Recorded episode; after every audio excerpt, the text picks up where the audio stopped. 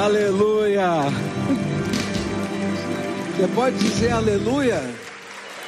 Aleluia. Sabe que aleluia é uma língua universal, até o ucraniano fala. Aleluia, não, é? não fala ucraniano aleluia, tá bem? Como é que é? Então falem agora em ucraniano, aleluia. Aleluia. Ah, agora em português. Aleluia. Aleluia. Jesus está vivo. Você pode sentar-se, querido. Eu queria meditar com vocês nesses momentos finais do nosso culto em Lucas, capítulo 24, versículos 1 e 2, ou melhor, de 1 a 12. Se der um pouquinho de retorno mais para mim aqui, melhor, tá? Lucas 24, versículos de 1 a 12. A palavra do Senhor nos diz assim: No domingo, bem cedo, as mulheres foram ao túmulo, levando os perfumes que haviam preparado. Elas viram que a pedra tinha sido tirada da entrada do túmulo. Porém, quando entraram, não acharam o corpo do Senhor Jesus e não sabiam o que pensar. E de repente apareceram diante delas dois homens vestidos com roupas muito brilhantes. E elas ficaram com medo e se ajoelharam e encostaram o rosto no chão. E então os homens disseram a elas: Por que que vocês estão procurando entre os mortos quem está vivo? Ele não está aqui, mas foi ressuscitado. Lembrem que quando estava na Galiléia, ele disse a vocês: O filho do homem precisa ser entregue aos pecadores, precisa ser crucificado e precisa ressuscitar no terceiro dia. E então as mulheres lembraram das palavras dele, e quando voltaram do túmulo, contaram tudo isso aos onze apóstolos e a todos os outros. E essas mulheres eram Maria Madalena, Joana, Maria, mãe de Tiago. Estas e as outras mulheres que foram com elas contaram tudo isso aos apóstolos. Mas eles acharam que o que as mulheres estavam dizendo era tolice e não acreditaram. Porém, Pedro se levantou e correu para o túmulo. Baixou-se para olhar e viu somente os lençóis de linho e nada mais. E aí voltou para casa, admirado com o que havia acontecido. Senhor Jesus, tu nos prometestes que quando estivessem duas ou três pessoas reunidas debaixo da autoridade do teu nome, o Senhor estaria conosco. E nessa hora eu quero te pedir, revela a tua presença para nós, pois sabemos que o Senhor está aqui, mas então revela a tua presença, toca o nosso coração, ilumina a nossa mente com a tua palavra e de que, de, de que alguma maneira possamos, Senhor, perceber o que tu tens para nós. Fala conosco, Pai, aquilo que oramos em nome de Jesus. Amém e amém, Senhor. Carl Henry, um escritor cristão, disse as seguintes palavras: Ele, falando de respeito de Jesus, plantou o único rumor durável de esperança em meio ao desespero de um mundo sem esperança. Eu acho que não dá para a gente tirar da mente que nós estamos vivendo ao longo desses dois últimos anos, pelo menos, dias conturbados. Primeiro veio uma pandemia que assolou toda a terra, né? e a gente pensava que ia ser alguma coisa mais ou menos rápida, e ficaram-se aí, passaram dois anos. Fruto dessa pandemia veio um estresse econômico em todo o mundo e milhões de pessoas ao redor do mundo perderam seus empregos, inclusive aqui no Brasil.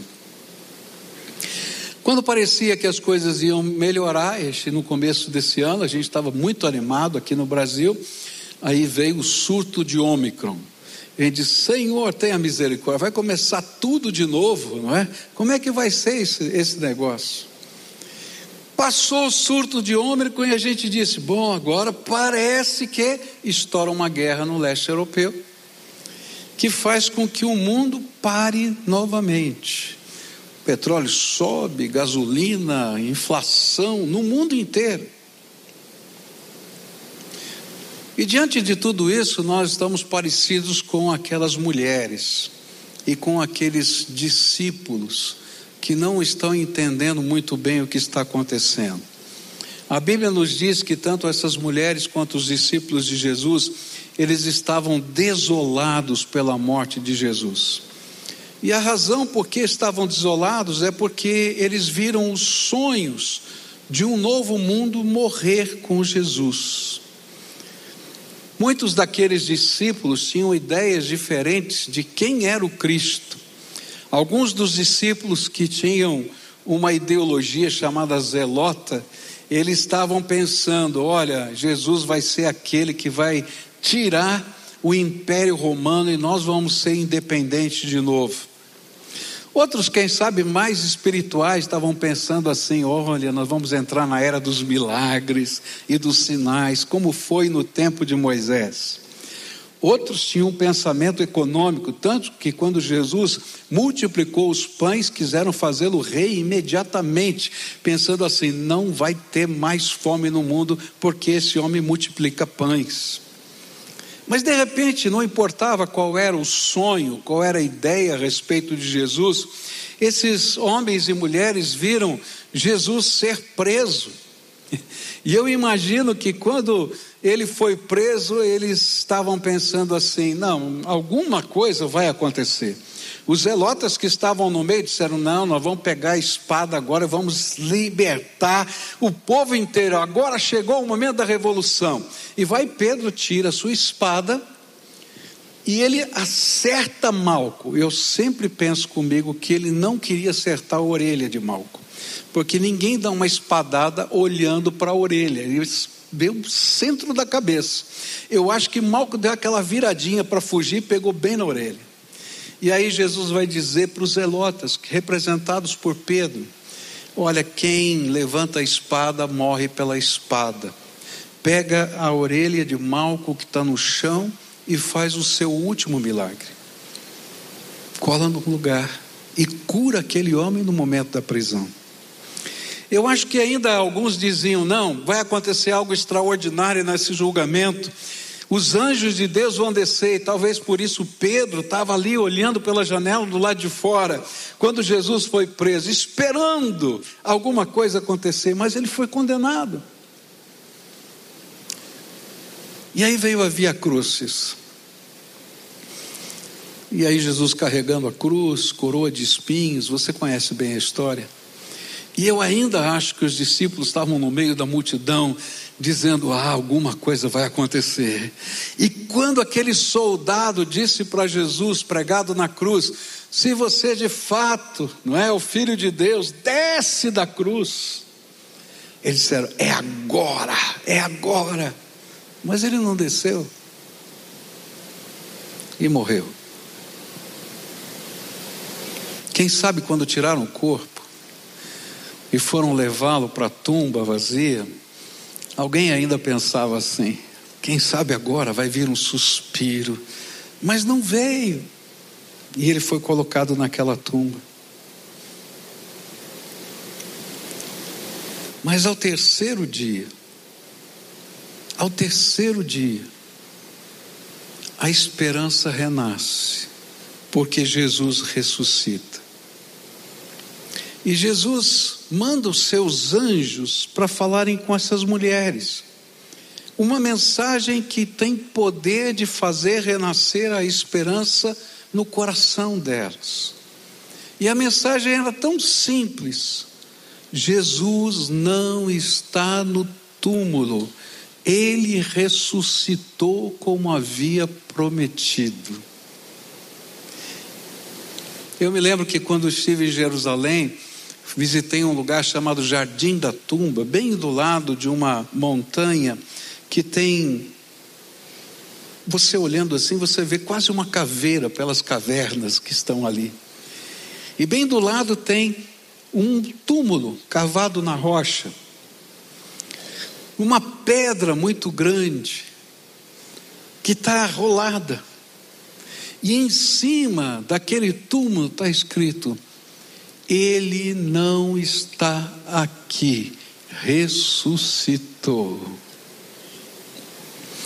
A Páscoa começou com uma mensagem de esperança, que continua a se espalhar e que é a esperança viva nos corações daqueles que abrigam a boa notícia do Evangelho, que anuncia que há esperança e salvação em Cristo Jesus. Mas qual era a mensagem de esperança que os anjos traziam? A primeira mensagem, o primeiro aspecto dessa mensagem de esperança é muito simples. Está aqui nos versículos que nós acabamos de ler. Por que é que vocês estão procurando entre os mortos quem está vivo? Ele não está aqui, mas foi ressuscitado. Lembrem-se que quando estava na Galiléia, ele disse a vocês: o filho do homem precisa ser entregue aos pecadores, precisa ser crucificado, precisa ressuscitar no terceiro dia. E então as mulheres lembraram das palavras dele. O que é mais extraordinário é que Deus vai trabalhando no coração dessas mulheres durante todo o caminho. Quando a gente lê os evangelhos, a gente vai descobrir que elas estão conversando entre si a caminho da tumba. E elas estão discutindo um problema seríssimo. Elas estavam dizendo assim: quem é que vai rolar a pedra para a gente? Essa pedra é muito pesada. Nós viemos aqui para fazer aquilo que não conseguimos fazer na sexta-feira à noite, porque o sábado estava chegando e a gente não podia preparar o corpo do nosso mestre, passar os ungüentos, os perfumes, colocar as faixas, como é o costume nosso. Mas quem é que vai rolar a pedra? Mas quando eles chegam lá, a pedra estava rolada. E quando elas entram, o túmulo está vazio. Os panos que envolviam o Senhor, marcados com o seu sangue, estavam espalhados pelo lugar. E elas estavam atônitas, dizendo: O que, é que aconteceu aqui? Eu não estou entendendo. E aí então aparecem os dois seres brilhantes, dois anjos. E eles começam a anunciar: por que, que vocês estão procurando entre os mortos quem está vivo? E eu acho, essa é minha opinião, que naquele momento elas desejaram crer nessa mensagem, mas não conseguiram. Eu não sei se você já teve uma situação na sua vida de desespero, de angústia, de problema, e que vem alguém com uma palavra de esperança para você, e você diz assim: como eu gostaria de acreditar nisso, mas eu não consigo. Eu tenho até medo de acreditar nessa coisa, porque talvez eu tenha que sofrer de novo. E eu acho que as mulheres estavam pensando assim: que vontade que seja verdade, mas será que é verdade que ele ressuscitou? Ou será que veio alguém mal aqui e roubou o corpo do nosso mestre? E quando elas estavam saindo atônitas entre aquilo que viram e aquilo que ouviram, de repente, diz a Bíblia lá em João 20, versículos 15 e 16, chega alguém perto delas e diz assim: Mulher, por que choras? A quem procuras? E ela, julgando que fosse o jardineiro, respondeu-lhe: Senhor, se tu o levaste, dize-me onde o puseste, eu levarei. E disse-lhe Jesus: Mariam. E ela virando, virando-se, disse-lhe em hebraico, Rabone, que quer dizer mestre. Ah, eu acho tremenda essa história. Porque enquanto ela estava lutando no seu coração, creio, não creio, será que eu vi anjo? Será que eu estou tendo visão? Será que eu estou alucinando? O que é está acontecendo? Mas ele não está lá, os panos estão no chão, e ela sai chorando ainda, não consegue se alegrar. Jesus vai ao encontro dela. E eu acho lindo porque Jesus usa o apelido dela. Na forma que está aqui no grego, é muito interessante porque é o diminutivo de Maria, Mariazinha, como se fosse um apelido que se usa dentro de casa. E quando ela ouviu aquela voz e aquela palavra, ela gritou: Mestre, é você! E a Bíblia diz que ela lança-se aos pés e começa a abraçar e segurar, a ponto de Jesus dizer assim: Olha, me larga, porque eu ainda tenho coisas para fazer, eu tenho outros lugares para ir, eu ainda não subi para o céu, e o Senhor está lá trabalhando. Jesus está vivo não é só uma mensagem, não é só uma visão. Ele está vivo. Ele falou conosco, esse era o sentimento das mulheres. Eu o toquei, eu o senti, eu o vi, eu o ouvi. E elas correm agora para contar isso aos, seus, aos discípulos de Jesus. A maior mensagem de esperança é esta: Jesus está vivo. E sabe, Ele nos permite senti-lo, Ele nos permite experimentar Sua presença. Ele continua sendo o mestre da nossa fé, não apenas de uma religião morta ou vazia, Ele é o Cristo vivo, ressuscitado e que pode habitar os nossos corações. E às vezes a gente fica procurando Jesus entre os mortos, como se ele não pudesse falar, como se ele não pudesse envolver a nossa vida na sua graça,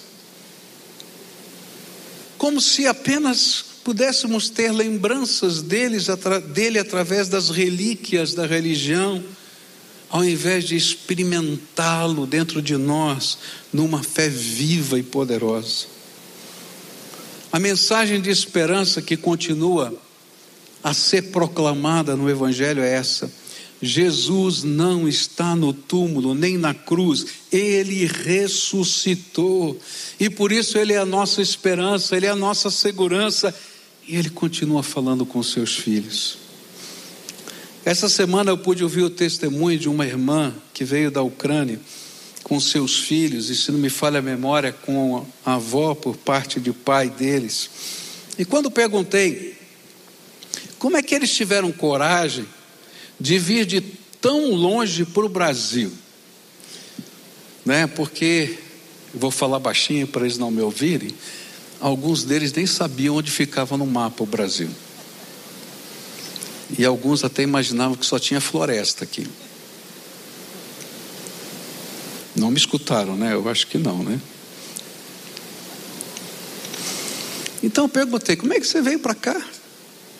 E então ela nos falou que sentiu muito medo. Muito medo. Mas ela orou, pedindo para Jesus, esse Jesus que está vivo, falar com ela. E ela teve um sonho. E eu perguntei: você pode contar o sonho? Ela disse: Olha, eu sonhei que eu estava voando sobre o mar e que eu sentia muita paz e alegria em voar sobre o mar. E quando eu acordei, eu tive certeza de que poderia vir para tão longe, porque o Senhor estaria com ela. Jesus está vivo, queridos. Ele fala, ele nos ensina. Ele nos permite, às vezes, ficar como essa senhora, junto com a sua família, debaixo da terra para se proteger das bombas. Dias. Mas é Ele quem nos dá coragem para correr daquele buraco e fugir das bombas. Porque Ele é o caminho. Eu acho tremendo porque às vezes nós homens, não é? Eles, nós gostamos de ter todos os recursos na mão para tomar as decisões. E uma das coisas que a gente gosta de ter é o GPS funcionando, ou pelo menos um mapa para a gente poder se virar. E às vezes a gente imagina que a vida com Deus é assim, que Ele vai nos dar um mapa, Jesus vai dizer: olha, está aqui todos os detalhes. E eu tenho aprendido na minha vida que Jesus não nos dá mapas. Ele simplesmente diz assim: Eu sou o caminho, vem comigo. E aí a gente segura na mão de Jesus e vai. Não tem outro jeito, porque Jesus está vivo, ele não dá um mapa, Se tivesse morto, talvez tivesse em algum escrito, algum mapa. Não, ele diz: Vem comigo, eu sou o seu Senhor, eu sou o seu Salvador. Se você precisa de esperança, esta é a mensagem da Páscoa. Nem a morte pôde deter o nosso Salvador, Ele é a nossa esperança. Anda com Jesus, anda com Jesus. Ele quem diz: Bem sei os planos que tenho para vocês plano de paz e esperança e um futuro. É isso que Deus está fazendo na nossa vida, está construindo para nós. Segunda ideia que a gente pode aprender aqui com a mensagem do anjo, de esperança foi que Jesus ressuscitado havia marcado um encontro com seus discípulos antes da sua morte e que eles deveriam estar no lugar combinado para aquele encontro. Lá em Marcos 16, verso 7 está escrito assim: Mas ide, dizei aos discípulos e a Pedro, que ele vai adiante de vós para Galiléia, ali o vereis, como ele vos disse. Ele já tinha dito que tinha um encontro marcado. Da mesma maneira, esse Cristo ressurreto marcou um encontro com cada um de nós. Eu acho tremendo. E a semelhança do que aconteceu naquele dia com seus discípulos, alguns de nós não temos crido ou confiado em Sua palavra e andamos por caminhos de desesperança nessa vida. Foi isso que aconteceu com os dois discípulos que desiludidos voltaram para sua casa em Emaús. A Bíblia diz que esses dois discípulos estavam lá em Jerusalém quando as mulheres chegaram. E as mulheres disseram assim: Olha, ele ressuscitou, nós pudemos senti-lo, vê-lo, vimos lá o túmulo vazio, o anjo apareceu, nós o encontramos no jardim. E naquela hora, aqueles dois disseram: Chega, agora já foi demais. Isso aqui já virou fanatismo. Isso aqui já virou fanatismo. Olha, está até falando que ressuscitou. O que, que é isso? Coisa de doido agora. Tá bom. Eu até acreditava, mas agora passou do limite. Vamos pegar agora, vamos para casa, porque esse negócio aqui acabou. Você já se viu assim? Quando a palavra de Deus, a palavra de fé chega ao seu coração e você diz: Bom, não, isso aqui é demais, espera aí. Agora está tá ultrapassando. O que, que é isso? Mas sabe o que eu chamo, que me chama a atenção nesse, nessa questão? É que mesmo eles tendo desistido, Jesus não desistiu deles. E caminhou com eles por um dia inteiro. E eu sempre ficava preocupado para entender por que, que aqueles discípulos não reconheceram Jesus imediatamente. É porque a Bíblia vai nos dizer que depois da morte e ressurreição de Cristo, nós vamos ter que seguir Jesus por fé, crendo na palavra, e a fé vem pelo ouvir, e o ouvir da palavra de Deus. E por isso, Jesus não se permitiu ser conhecido. E o que ele faz durante o dia inteiro? Ele faz o que faz comigo e com você. Ele pega as Escrituras e começa a explicar as Escrituras.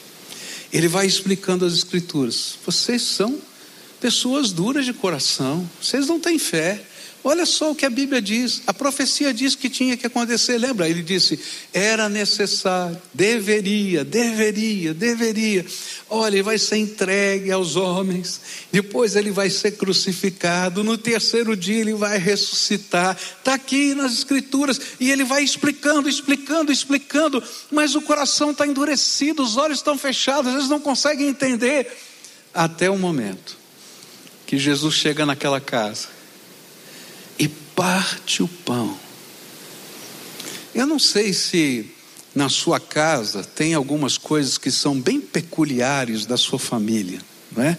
do jeito de ser, que só vocês estão acostumados, que é aquele jeito de fazer. Por exemplo, na minha casa, se você cortar a massa com faca, eu lembro do meu bisavô gritando na mesa: assassino, está matando a massa.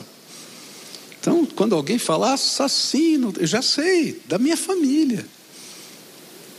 Na hora que Jesus partiu o pão, eles disseram: Ele, e os olhos deles se abriram, reconheceram Jesus, e imediatamente ele desaparece. E dizer, é Ele mesmo, só Ele poderia fazer um milagre assim nessa hora desaparecer diante dos nossos olhos. E então eles saem correndo e dizem: aquilo que as mulheres que pareciam loucas estavam dizendo é verdade, Jesus ressuscitou. E ele marcou o um encontro conosco. E eu acho tremendo porque quando Jesus marca o nosso encontro conosco, ele faz exatamente como fez com os dois de Maús. Ele permite que a Sua palavra arda no nosso coração. Ele abre caminhos que pareciam não haver. Ele tem usado pessoas como instrumentos do seu amor, só para nos lembrar o quão importante eu e você somos para Ele. Hoje, Cristo está vivo e está aqui nesse lugar porque ele prometeu: onde duas ou três pessoas estivessem, ele estaria conosco. E ele está passeando no meio do seu povo. Ele está aqui. E sabe, ele quer conduzir cada um de nós pelos caminhos dele de esperança. Ele quer recondicionar ou redirecionar, melhor dizendo, a nossa existência. E muitos dos que estamos aqui somos testemunhas daquilo que temos visto e experimentado com Jesus no nosso viver. Por isso, se você está aí com o seu coração duvidoso, pare de lutar com aquele que pode lhe dar verdadeira esperança. Permita que ele tenha um encontro com você hoje, no seu coração, na sua casa, na sua vida. Que ele seja o seu salvador pessoal que no trono da sua alma haja lugar para Jesus na sua vida. E por fim, Jesus vai dizer, vai ensinar para a gente através do anjo, e essa é a última mensagem proferida pelos anjos, nos versículos que nós lemos várias vezes aqui. Jesus vai dizer através desses anjos que tudo quanto ele promete, ele cumpre. Versos que lemos agora há pouco dizem assim: Por que é que vocês estão procurando entre os mortos quem está vivo? Ele não está aqui, mas ressuscitado. Lembrem que quando estava na Galiléia, ele disse a vocês: o filho do homem precisa ser entregue aos pecadores, precisa ser crucificado, precisa ressuscitar no terceiro dia. E então as mulheres lembraram das palavras dele. A última mensagem de esperança proferida pelos anjos foi a declaração de que o Senhor faz tudo quanto promete. É interessante porque Jesus tinha prometido todas essas coisas, mas só nessa hora elas lembraram das promessas de Jesus. Eu não sei se alguma vez na sua vida você já esqueceu do que Jesus já lhe falou. Quando eu tinha 12 anos de idade, Deus me chamou para o ministério e Ele usou vários textos da Bíblia para me falar e me dizer desse chamado. E um dos textos que ele usou para tocar o meu coração foi que eu construiria para ele um templo. Passaram-se muitos anos, eu me tornei pastor dessa igreja e a gente estava nessa dura tarefa de construir um templo. E chegou um tempo que eu comecei a ficar angustiado. Eu acho que eu não sou a pessoa certa para essa missão. Eu acho que devia ter uma pessoa mais mais arrojada, mais administradora, mais tudo. E eu estava orando ao Senhor. E o Senhor falou: Você não lembra que eu falei com você? E eu disse: O que é que o Senhor falou comigo?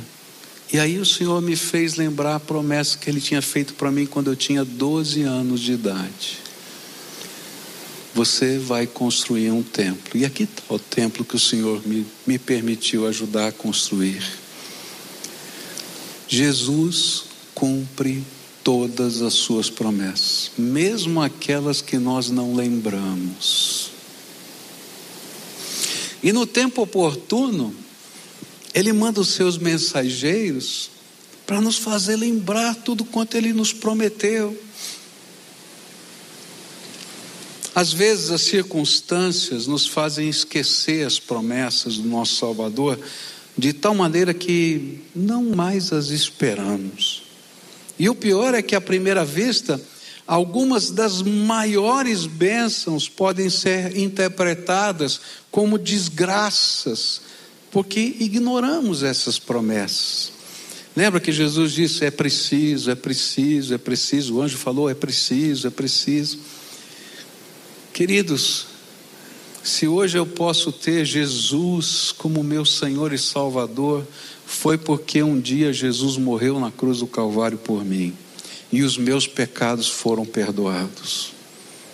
Se eu posso ter certeza da vida eterna, é porque Jesus, entre a morte e a ressurreição, desceu ao Hades, lugar que nós chamamos de inferno, e tomou de Satanás as chaves da morte e do inferno, para que todo aquele que nele crê não pereça, mas tenha a vida eterna.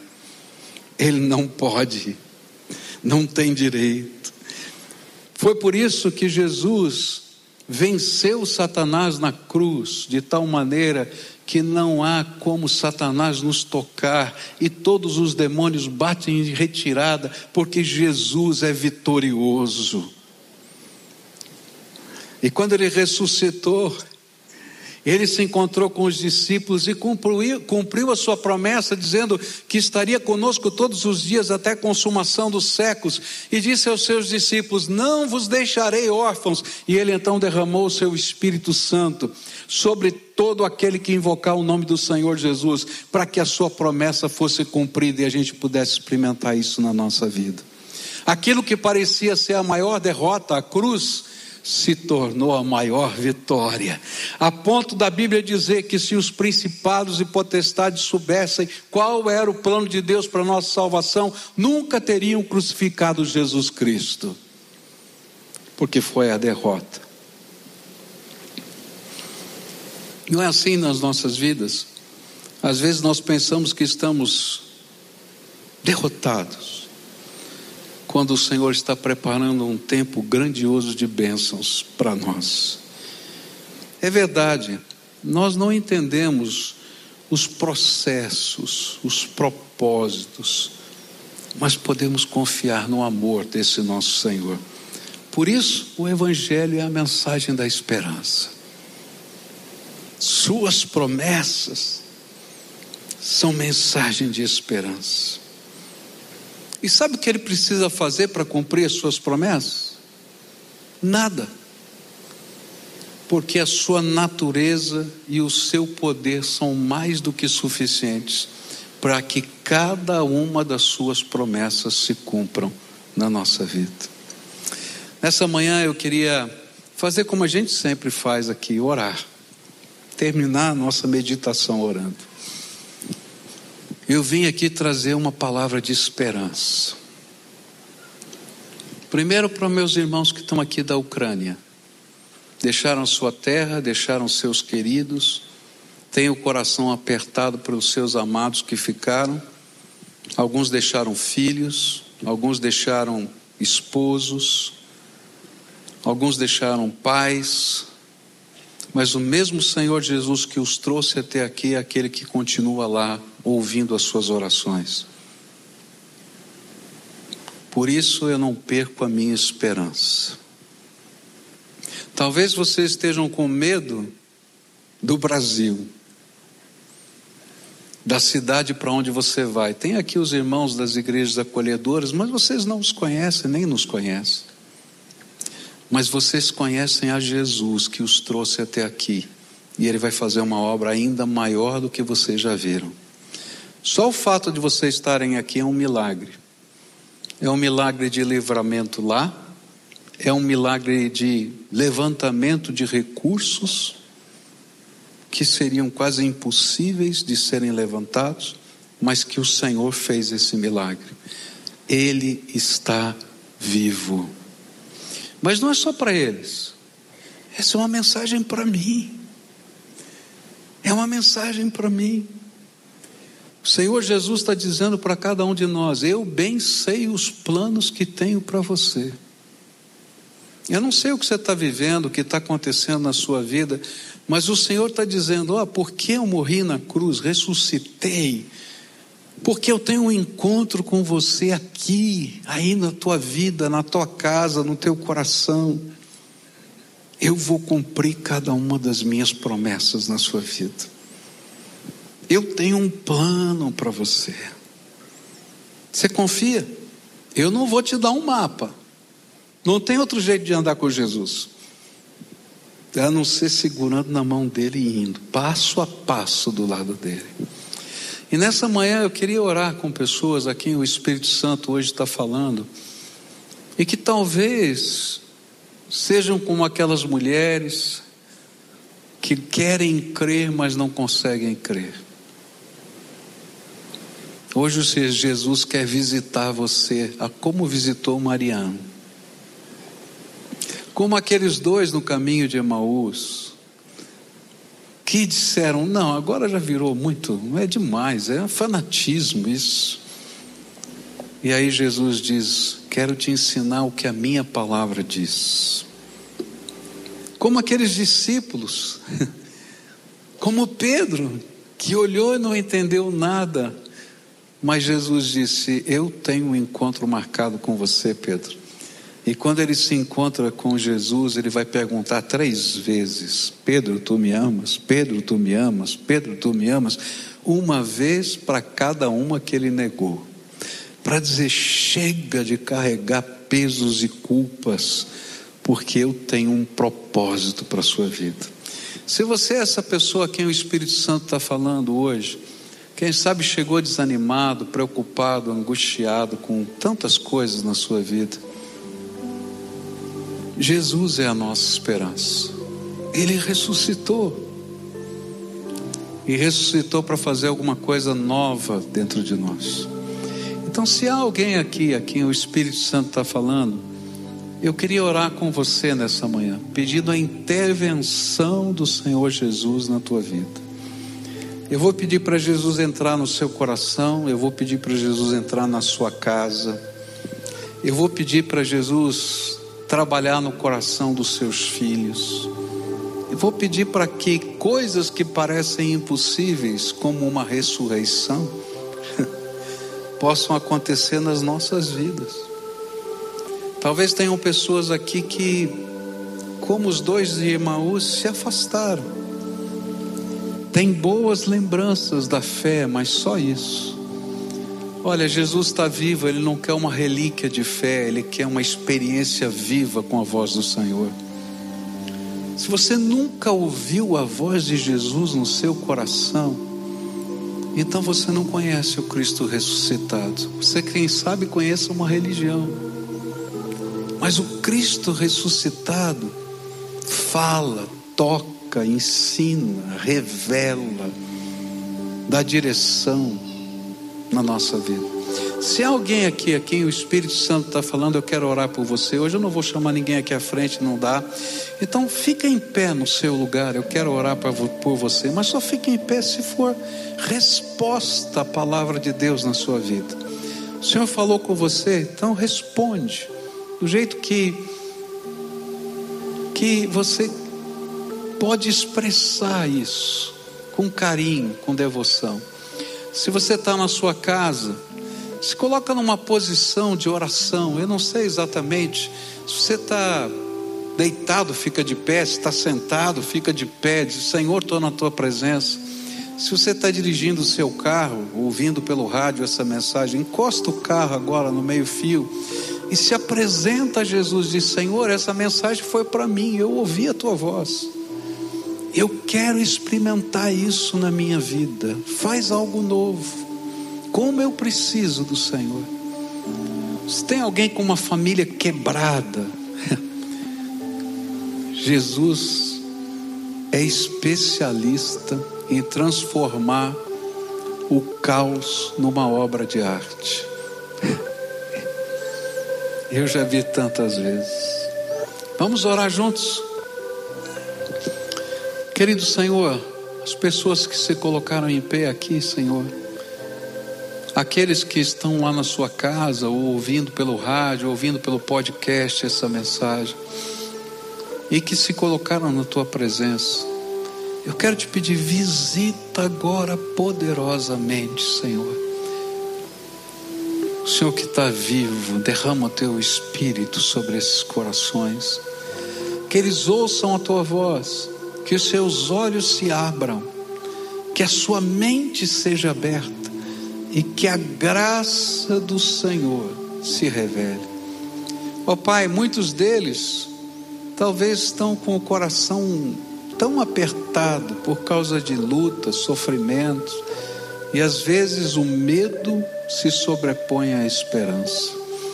E nessa hora eu quero te pedir, Pai, que o teu amor, que é capaz de lançar fora todo o medo, se derrame tão profundamente no coração desse povo, que haja paz e alegria no coração deles. Visita, Senhor, a cada um de nós. Visita, Senhor, visita. É aquilo que eu te peço em nome de Jesus. Amém e amém. Agora todo o povo de Deus de pé juntos aqui, tá? E essa canção a gente vai cantá-la para encerrar esse culto.